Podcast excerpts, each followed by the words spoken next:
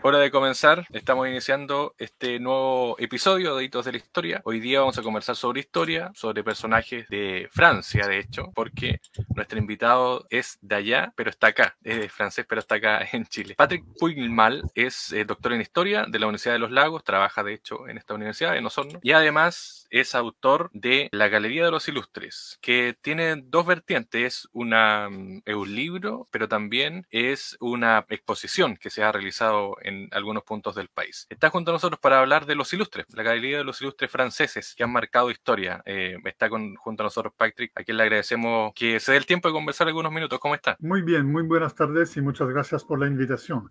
Una precisión, yo soy coautor de la exposición y del libro porque lo hice todo con Marc Turel, que es un francés que reside en la región de Santiago y que es editor, periodista y investigador. Hacemos la mención entonces a Marc Turel. Em, Galería de los Ilustres. Antes de ir al, libro me gustaría conocer eh, parte, lo que nos pueda contar obviamente Patrick, de usted.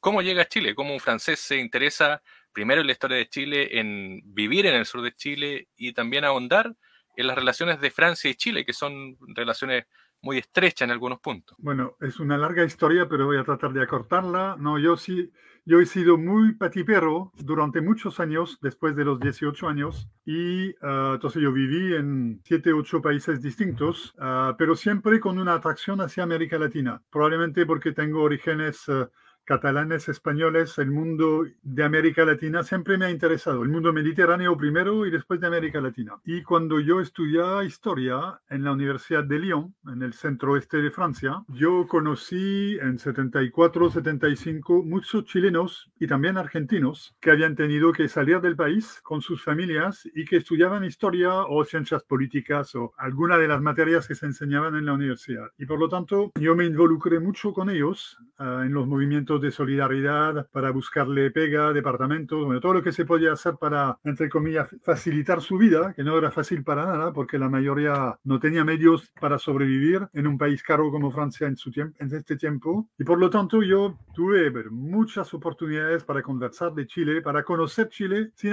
antes de haber puesto un pie en el país. Y, no, y entre otros, uh, tenía una muy buena amiga que era cantante de una de una banda de música latina en Francia y ella siempre me decía, un día tú vas a ir a Chile y te vas a quedar. yo le decía que no era más que una nacionalista exiliada. Pero bueno, en un momento se dio la oportunidad, yo no quería venir a Chile durante el gobierno militar, evidentemente, uh, tampoco al inicio de, de, la vuelta a la democracia, porque no la encontraba tan democrática esta vuelta. Y, pero bueno, poco a poco las cosas evolucionaron y en 98 tuve la posibilidad, uh, gracias a esta amiga, de tener la posibilidad de trabajar en, en, la Universidad Austral en este tiempo. Y llegué a Chile entonces en 98. Eso, eso yo traté de resumir, pero... Claro, un camino largo en, en sí, una llegada sí. a nuestro país. Eh, me interesa también conocer eh, de los ilustres, porque el libro se llama La Galería de los Ilustres y como lo decíamos, son personajes que han llegado a nuestro país o que han tenido una conexión con Chile, es decir, son tres siglos de conexión con nuestro país y obviamente no quiero hablar de todos los ilustres, no. sino que me, he, he seleccionado algunos que son los más conocidos obviamente o más masivos, por así decirlo. Eh, el primero, yo diría que el siglo XIX lo marcó Claudio Gay, o Claudio Gay, como le dicen los chilenos, eh, por el aporte que tuvo a, a, ese siglo en, nuestra, en, nuestra, en nuestro país, en nuestra patria. ¿Cómo bueno, fue Claudio Gay y la relación que tuvo con Chile? Bueno, sí, Claudio Gay es probablemente el primer verdadero científico francés que llega a Chile, justo al final de la independencia, uh, al momento en el cual se conforma el nuevo Estado Nacional de Chile, él llega invitado por el gobierno, no llegó solo, él, el gobierno chileno lo invitó acá.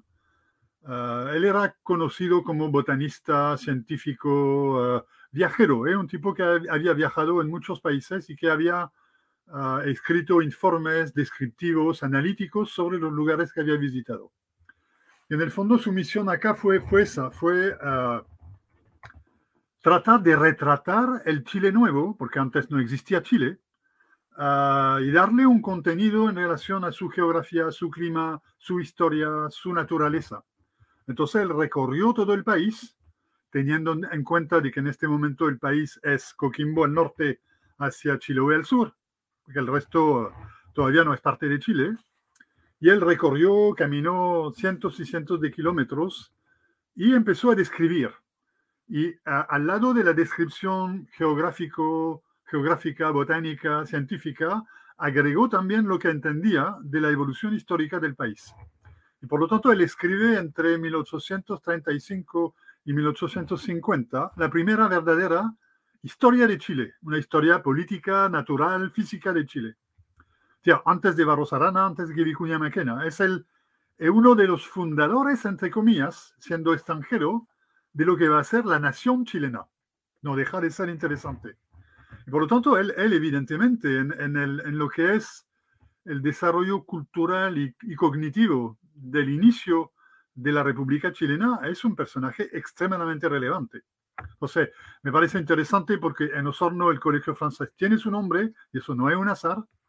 Uh, de hecho, es el único francés no, que, que, que, tiene su nombre en un colegio, porque los otros colegios franceses tienen nombres de personas muy famosos, pero que no han venido obligatoriamente a Chile. Él sí, claro. él hizo. Charles de Gaulle y otros. Y él y termina su vida entonces, uh, después de su vuelta a Francia, publicando uh, casi 30 volúmenes.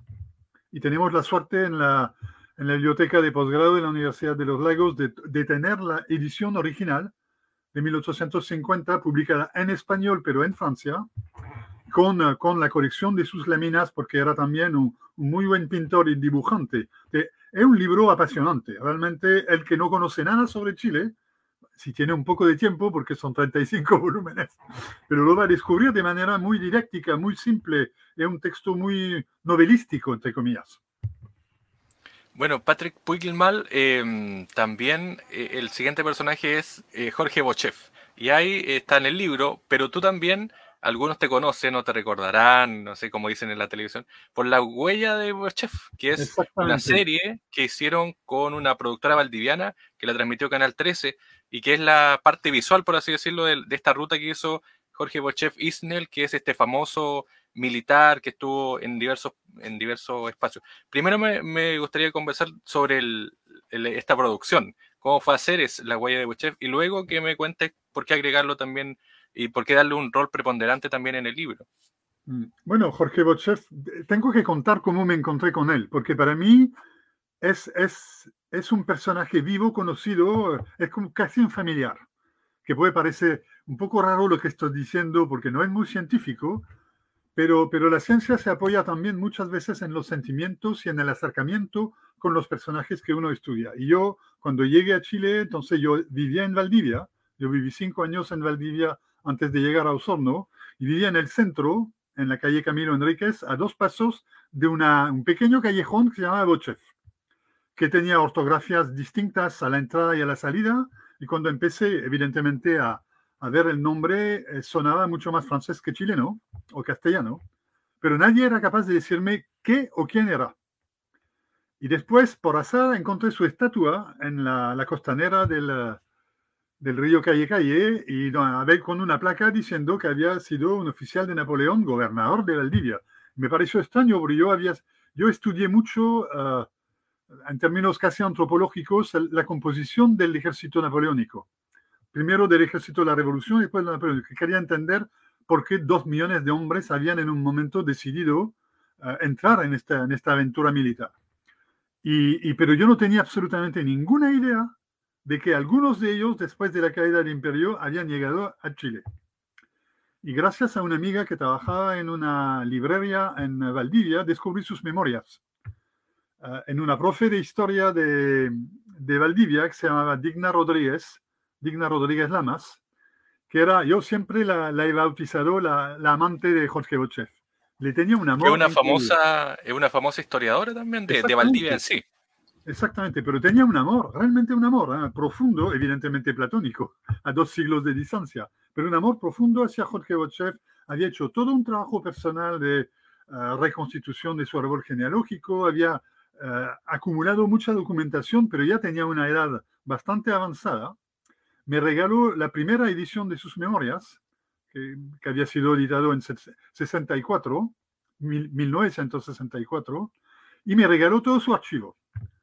Y cuando leí las memorias, me di cuenta que Bochef hablaba de casi 40 otros oficiales napoleónicos en Chile. Entonces me pareció extraño. Yo ya empecé a buscar en Barros Arana, en Vicuña Maquena, todos los historiadores, ¿qué decían de eso? Y no decían nada. O nombraban uno u otro, pero de manera totalmente aislada, sin tener idea de por qué estaban acá y qué habían hecho acá. Entonces me dio la idea de armar una investigación sobre este tema, basada en Bochef, pero evidentemente mucho más amplia, porque empecé con Chile, tuve que agregar Argentina y Perú, porque esos personajes habían hecho el circuito de la independencia, y después todo el continente, desde México al sur, al norte, perdón, y Chile, Argentina al, al sur, y descubrí que casi 2.000 militares napoleónicos habían llegado a América Latina entre 1815 y 1830 para participar a la independencia, pero también para participar a la conformación y al desarrollo de los países nuevos. Si bien eran militares, muchos de ellos tuvieron roles que no eran militares. Bochev sí tuvo un rol totalmente militar y muy, muy relevante durante los diez primeros años de la independencia. ¿Y cómo fue eh, grabar, grabar la, huella? Bueno, cuando, cuando leí las memorias, las memorias son constituyen realmente un guion cinematográfico. Y a mí soy, soy alguien muy atraído por la imagen, por eh, la, la, comunicación del, del, conocimiento a través de herramientas que son fácilmente accesibles a la gente. No soy de esos historiadores encerrados en su laboratorio que no, no, no comunican nada con nadie. A mí me parece horrible como estrategia. Entonces, uh, yo en esos años en Valdivia conocí algunos eh, personajes que trabajaban en el mundo audiovisual. Valdivia es conocida por tener mucha actividad con cinematógrafos, etc. Y uno de ellos, uno de ellos eh, me, me, dijo un día, pero ¿por qué no escribimos un pequeño guion para por lo menos un documental y lo presentamos al, al, a Corfo primero?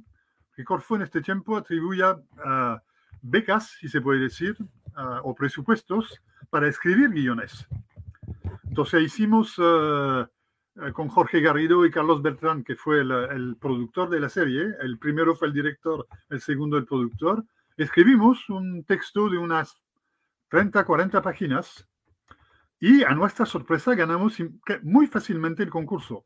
Salimos primero a nivel nacional y obtuvimos un presupuesto que nos permitió trabajar casi un año y escribir lo que ya se transformó en mucho más que un documental, porque escribir una serie de seis capítulos de 45 minutos cada uno.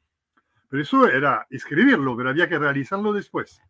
Entonces la segunda etapa fue presentar un nuevo proyecto a partir de este guion nuevo al Consejo Nacional de Televisión, porque también había fondos de, nacionales y regionales para promover, en, este caso, la producción regional de, documentales o de ficciones.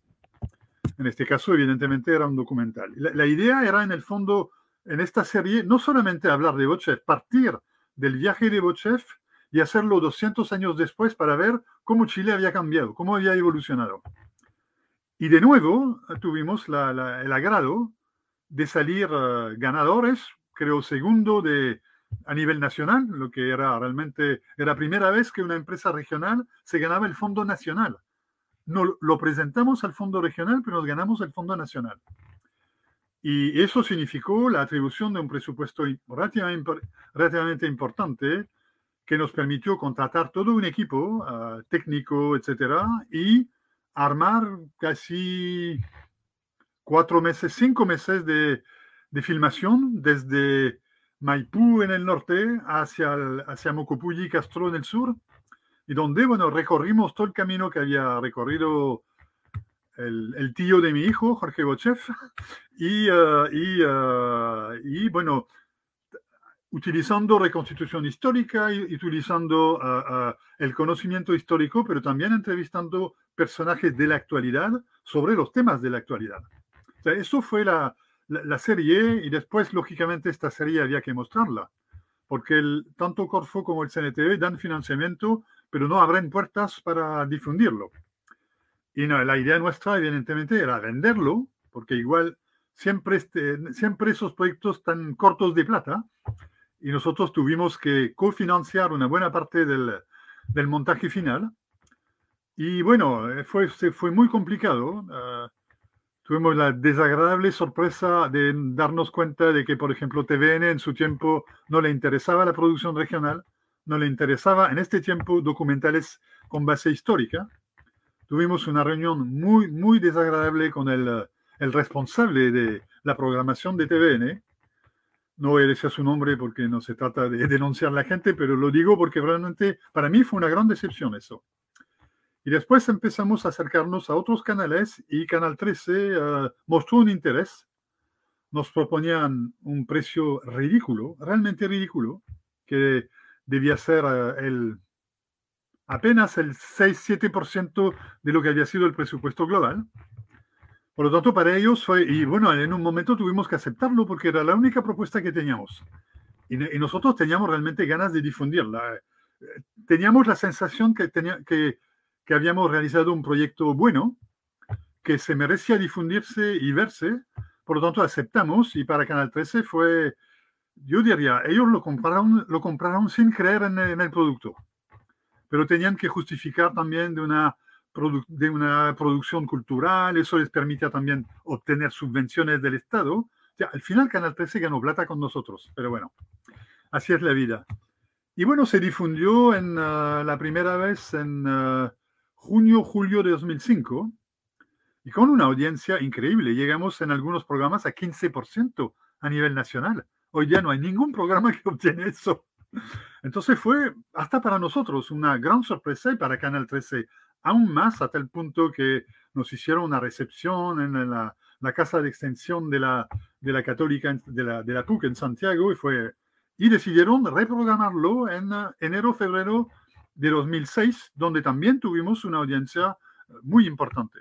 Entonces yo, eh, eh, para mí fue una aventura increíble, compleja, dura, larga, y, no era mi profesión. yo me transformé en actor, en conductor, en... pero bueno, fue, funcionó y, y, es increíble que todavía 15 años después me hablen de eso. Yo, yo lo que voy a decir puede parecer falta de modestia total, pero no pasa un mes sin que alguien me hable de eso.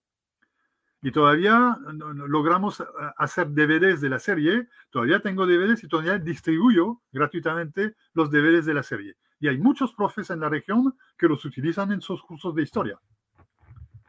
Claro, además que la serie, eh, como tú lo decías, no es, no es exclusivamente de Bochef, es la historia del sur de Chile o de, o de cómo se ha desarrollado desde la independencia del sur de Chile.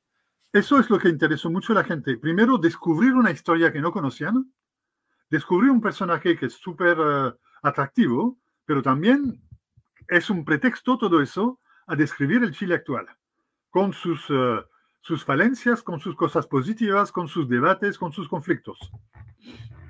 Me interesa saber, eh, bueno, se va dividiendo en tres partes el libro, Galería de los Ilustres. En el siglo XIX eh, es como variado la, cantidad de, franceses que llegan. Está Picis, por ejemplo, está el mismo Claudio Gay, está, eh, hay pintores, arquitectos. En el siglo XIX, muchos profesores de, de, ramos distintos, que es el gran aporte que hizo Francia, no solamente en Chile, en muchos países. Eh, hay que entender que en este tiempo Francia representa como el, una, una referencia o un faro de la cultura Ah, por desgracia ha cambiado harto con los años, pero bueno, así es la evolución de los países. Incluso se, enseñaba francés en, la escuela chilena. De hecho, cuando Andrés Bello crea en 1841 la Universidad de Chile, el cuerpo docente está más de 50% compuesto por franceses. Ah, hay algunos, el Colegio de Santiago, que es el ancestro de la Universidad de Chile, creado por un francés, Pierre Chapuis, en 1827, etcétera, etcétera. hay una, una, una huella muy importante de la educación francesa en la formación de la élite chilena durante casi todo el siglo XIX. Ah, entonces, lógicamente hay personajes eh, que van a desarrollar la vulcanología, la geografía, la cartografía, el estudio de los glaciares, que nadie había estudiado, estudiado antes. hay muchas ciencias tienen su punto de partida a través de la llegada de franceses. Y agrego algo porque me parece importante. Desde, desde los napoleónicos que llegan hasta los que llegan durante la segunda parte del siglo XX, ninguno responde a una acción colonizadora. no vienen como encargado de misión del gobierno francés. O vienen por voluntad propia o vienen porque están invitados por Chile. Entonces, no son, no representan una acción colonial de Francia, etcétera, para nada.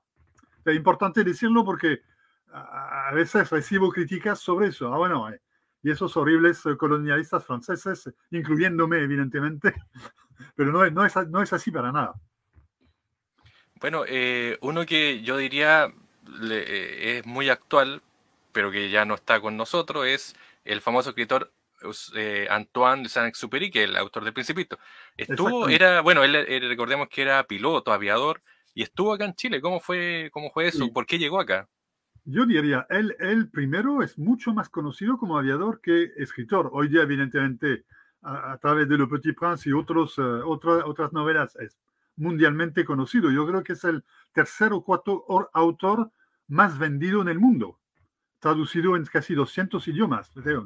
El Pequeño Príncipe realmente, o El Principito, no sé cómo se dice acá, es probablemente una de las obras. El Principito le decimos acá a los chilenos.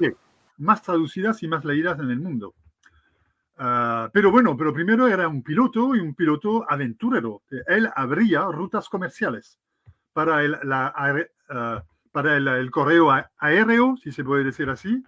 Ah, entonces, abrió rutas a, través del Atlántico, abrió rutas a través de los Andes, en un periodo con aviones eh, bastante rústicos, para no decir más, eh, sin aparatos de, de, de, guía por, por los, los, cielos. Bueno, fueron con él, con Mermoz, con Guillaume, con otros pilotos franceses, permitieron integrar Chile en los mapas aéreos, porque Chile no estaba en este tiempo pero lo, lo, lo, el, hay, hay, varias novelas. Hay una, una novela que se llama uh, Carne de Nuit, como, como Diario de Noche, algo así, y que describe justamente la aventura de uno de sus compañeros, Guillaume, que se cayó con su avión en, el, en los Andes, sobrevivió cinco días solo en la nieve.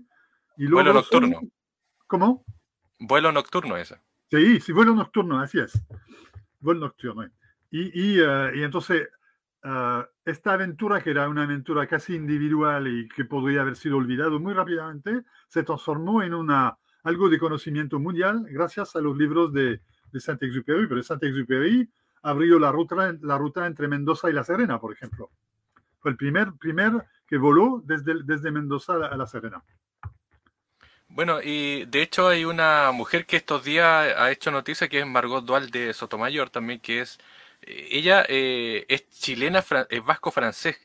Eh, ella, eh, no sé si me, puede explicar eso, porque la gente dice, bueno, vasco-francés, español-francés, ¿cómo esta mezcla? Y además porque hay muchos franceses que están asentados, eran chilenos, pero con ascendencia francesa.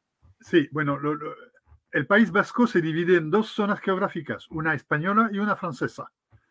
en un solo territorio, pero cortado en dos por la frontera entre Francia y España. Ah, y ah, al final del siglo XIX, el País Vasco francés está en crisis porque ah, hay una tasa de natalidad muy alta, pero no hay posibilidad de compartir las propiedades entre las propiedades agrícolas en particular entre todos los hijos. Además, los vascos son en general tienen una identidad muy fuerte, no se sienten obligatoriamente tan franceses como otros, Ah, por lo tanto, el, exilio o, la aventura de ir a vivir a otro país eh, se, empieza a armar uh, de manera muy fuerte y uh, yo diría entre los, los años 1870 y 1920, a América Latina van a llegar varios miles de vascos franceses. En particular, unos 3 a 400 en Chile, desde Arcilla en el norte de la Araucanía hacia Ancud, en, uh, en Chiloé, y hay un grupo de como los primeros son 96 que llegan en los llanos, Osorno, uh, La Unión, Río Bueno y Osorno, hasta, hasta Río Negro, y que van a, colaborar con los colonos alemanes en la comercialización de los productos, en utilizando, por ejemplo, el Río Bueno como eje de navegación hacia la barra del Río Bueno remontando hacia Corral, Talcahuano y Valparaíso y haciendo de los productos producidos por los alemanes acá, productos que circulan en todo el mundo.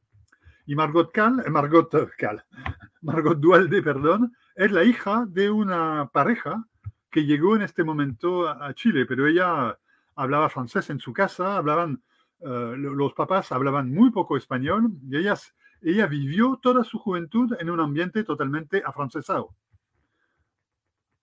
Y bueno, cuando, cuando ocurre el inicio de la Segunda Guerra Mundial, e, ella es una aventurera.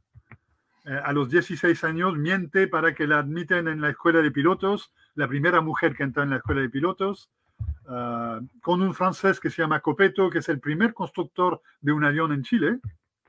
Ah, y, y, bueno, se transforma en piloto, que hasta mintiendo a sus papás, eh, en un momento decide responder al llamado del general de Gaulle, que armó la resistencia contra los alemanes desde Inglaterra. Se junta con él diciendo a sus papás que se va a Canadá, que era otra mentira, y se transforma en piloto de la Royal Air Force británica y después de las fuerzas francesas libres.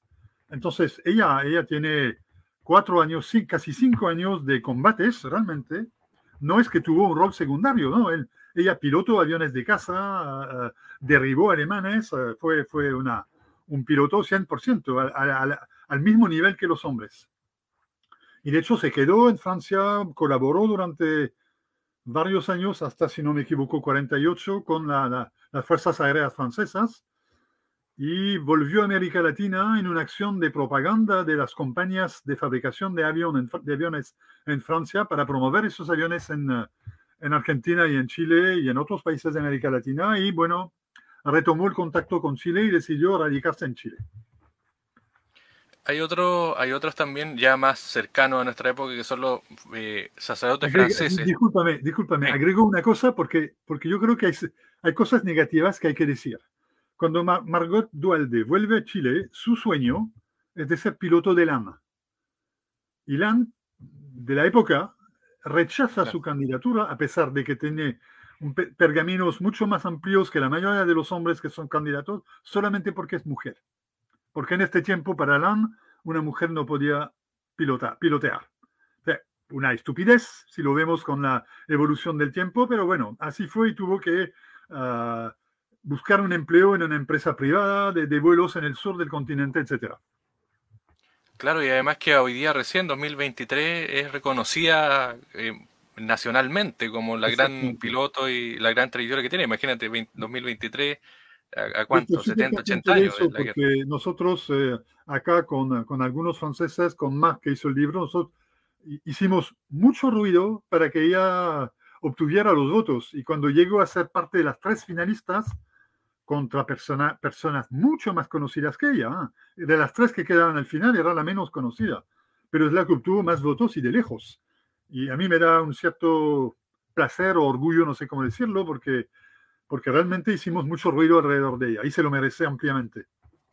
¿Faltaría una serie, una película de Margot Dualde o no? Sería bueno, sería bueno pero una, serie, eh, una película costosa porque hay, hay, que buscar los aviones, etc. Por lo menos Bochef andaba a caballo, no era tan complicado. Claro, claro se podían encontrar. Eh, te hablaba de los sacerdotes franceses, eh, Pierre Dubois, sí. André Jarlan, que también eh, figuraron, tuvieron una preponderancia en la dictadura. Sí, bueno, hay, hay dos movimientos interesantes en términos de los religiosos. Primero, las religiosas de varias órdenes que llegan en el siglo XIX que van a jugar un papel muy... y llegan también por voluntad propia, ¿eh? por decisión de sus órdenes de uh, ir a uh, ayudar pueblos en lugares muy distintos. Ya van a desarrollar dos acciones muy fuertes en Chile, primero en la educación y segundo en la salud, pero particular, particularmente para niños desfavorecidos, en particular los famosos huachos, que no estaban aceptados en la sociedad chilena a pesar de que representaban la mayoría de los niños que nacían, y todavía es el caso hoy. Uh, todavía hay más niños que, salen, que nacen afuera del matrimonio que adentro. Uno puede considerar que yo considero que el matrimonio no es obligatoriamente la única manera claro. de hacer una familia, pero diciendo una eso. Una institución que está como en desuso ya, no, no se usa mucho. Sí, sí, exactamente, pero bueno, algunos siguen considerando que es indispensable, cada uno su opinión. Y bueno, y ella, ellas entonces jugaron un papel en condiciones muy difíciles. Y entonces, a partir de los años 1860, hay una llegada constante de hermanas, pero también de monjes, de curas. Uh, y a partir de los años 1970, hay una nueva doctrina que se llama la, doctrina social de la Iglesia, ah, a partir del Papa Juan XXIII, de apertura de la Iglesia y de considerar a la Iglesia como una institución con la misión de combatir la pobreza, que es una inflexión muy fuerte y después hay una retrocesión porque a partir de, del, Papa que sucede a a, Juan 23, volvemos atrás a la iglesia tradicional de la élite que ignora más o menos la, pobreza. Y entonces, de los curas que llegan a Chile, entre otros están André Jarlin y Pierre Dubois, ellos pertenecen a un organismo de la Juventud, Juventud Popular Religiosa, que es una orden religiosa francesa, que pertenece a la iglesia. Pero claro, es una iglesia muy progresista, eh, y, ellos vienen a Chile eh, para trabajar muy cerca a, los pobres. Y se radican los dos en la población La Victoria en Santiago, que es en este tiempo una de las más desfavorecidas. Son varios decenas de miles de personas que viven en condiciones eh, terribles. Y durante varios años ellos hacen todo lo que pueden en términos diplomáticos, en términos políticos, en términos muy concretos, para mejorar un poco la vida de esta gente. Y cuando llega el, golpe militar, para ellos eso es una catástrofe. Ah, sienten que todo lo que han hecho va a ser ah, criticado, sino destruido.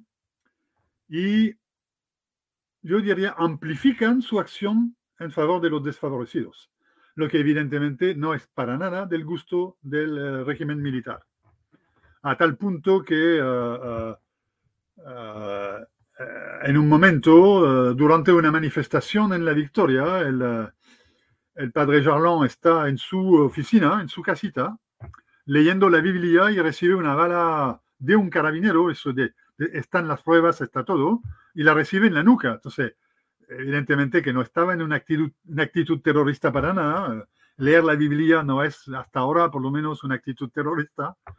Y, eso evidentemente va a provocar un choque muy profundo en la, en la población de la Victoria, que le tenía muchísimo cariño. Ah, y el que, le, que estaba con él, Pierre Dubois, va, va, a tener que gestionar solo toda esta acción y, ah, va a ser expulsado de Chile, evidentemente, pero va a lograr volver después a la, a la vuelta de, de, nuevo de la democracia y, ah, y gracias a la presidenta Bachelet va a obtener la, la, la nacionalidad con, de gracia de chilena por el rol muy importante que, que ha jugado.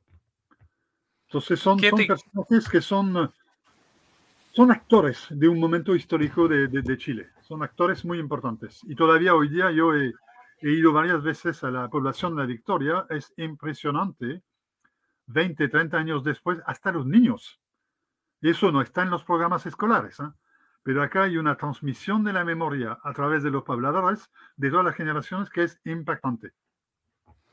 ¿Qué te quedó después de, hacer el libro con eh, Torrell? Em, analizar también, porque una cosa es escribir sobre la historia de un país, otra ser de esa nacionalidad y otra también eh, conocer también parte de la historia de, de tus mm. conciudadanos. ¿Qué, ¿Qué, resumen podrías decirnos que te quedó después de escribir la Galería de Ilustres? Yo siempre considero que la historia no es o no debe ser una el objeto de una construcción nacional. O sea, no existe ningún país que no, sea, no haya sido creado a partir de gente con visiones muy distintas, viniendo de horizontes muy distintos. ¿Cómo podríamos decir que Chile ha sido creado por los chilenos si no había chilenos antes que existiera Chile? No eran chilenos, eran sujetos de la Capitanía General de Chile sujeta al virreinato de Lima. Eso no, no son chilenos. Que, les guste o no a la gente es así. eso es la realidad histórica. Y si no podemos entender lo que es Chile si, no entendemos la, porción de cultura que viene de los mundos indígenas, la porción de cultura que viene de los criollos y, y las porciones de cultura que vienen de todos los pueblos que vinieron particularmente durante el siglo XIX, pero también durante el siglo XX, de otros países. Y eso es la misma realidad en todos los países del mundo. Hoy día, el 85% de la población chilena es de origen extranjera. Puede ser en la última generación o hace cinco generaciones. Pero, pero es muy difícil encontrar un chileno que no tenga en un momento una raíz en Inglaterra, en Italia, en Francia, etc. Y, yo me acuerdo cuando yo, yo, las primeras, los primeros meses que estaba en Chile, eh, como la gente acá tiene una cierta admiración, que cuesta entender, pero hacia los europeos, y me decían todos, es que yo soy europeo también. Mi tatarabuelo era inglés, mi tatarabuelo era italiano, belga, todo lo que sea. Entonces yo decía, ¿de qué me están hablando? Si son chilenos, chilenos. Pero bueno, eso, eso entonces, ¿qué, me interesó en lo que, lo que hicimos con Marc? Es que en el fondo, no es que estemos hablando de 70 franceses que en un momento vinieron a Chile, etc. Estamos escribiendo también una nueva visión de la historia de Chile, pero a partir de ojos extranjeros, pero totalmente integrados, chilenizados, si podía. Yo me siento tan, tan chileno como francés hoy día después de 25 años. ¿eh? Yo no, no escribo sin ningún afán de demostrar la superioridad de Francia o etcétera. No me interesa para nada. Pero me interesa, ah, y eso lo, lo, vemos cada vez que inauguramos la exposición, en, en, el interés que tiene la gente cuando desarrollamos este discurso. Y cuando ven la exposición nos dicen siempre, pero tienen razón, acá estamos hablando de historia de Chile. Y, y, yo estoy realmente muy, muy orgulloso de lo que hemos hecho porque ha sido un tremendo trabajo, pero yo, esta exposición circula en todo el país desde septiembre de 2021. Ha recorrido 13 universidades o instituciones, está en la UFRO en este momento, va en la Universidad O'Higgins en Santiago en, en julio, va después al Museo Militar en Santiago, después a la San Sebastián en Santiago y va a seguir recorriendo el país probablemente durante todo 2024. Y eso es uh, mucho más allá de lo que pensábamos al inicio. Y hoy día, Patrick Wilmal, ¿en qué estás? ¿Cuál aparte de las clases y todo eso? Bueno, clases tengo poco porque yo, como soy una persona de edad avanzada, yo soy jubilado, sigo con algunas actividades en la, en la universidad, pero sigo estudiando el tema de los, eh, de los napoleónicos, este, un tema sin fin, sigo descubriendo personajes nuevos, sigo escribiendo libros o artículos sobre esta temática. Uh, además del libro y de la exposición, nosotros creamos lo que se llama la Fundación de los Napoleónicos de Chile, que tiene varias misiones. Primero, eh, estamos restaurando una hacienda del siglo XVII en, uh, en, Tiltil, cerca de Santiago, donde vivió Bochef, donde se inició la conspiración de los tres Antonios, en los cuales había dos franceses, que es el primer intento en el mundo de construcción republicana uh, en la época moderna, en 1780, en Chile.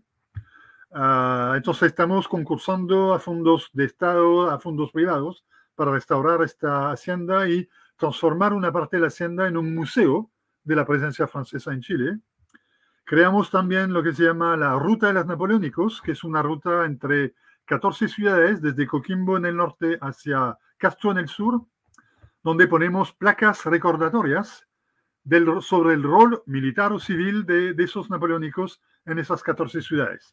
Así que eso, estamos con muchas actividades en todo el país uh, y es algo fantástico porque es como la, la, la, valorización de 20 años de investigación y ver que hay municipios, hay centros culturales, hay grupos de ciudadanos interesados en eso, a mí me, me llena de placer porque al final, como lo decía al inicio, muchas veces el historiador es un personaje bien solitario uh, y por culpa suya muchas veces no comunica sus resultados y por lo tanto no pasa nada después de que haya publicado un artículo que nadie lee. Entonces, todo lo que estamos haciendo, uh, yo no conozco la palabra aburrimiento. Eso es imposible. Muy bien, pues Patrick Puilmal, eh, doctor en historia, y también Mark Turrell, que son los autores de la Galería de los Ilustres. Muchas gracias, Patrick. Éxito también, bueno, en todo este trabajo que es bastante amplio, hay que decirlo, para ir destacando el trabajo histórico, que es algo que nos ocupa a todos. Así que te agradezco el tiempo y éxito en todos tus proyectos. No, muchas gracias a ti por la, la, la oportunidad.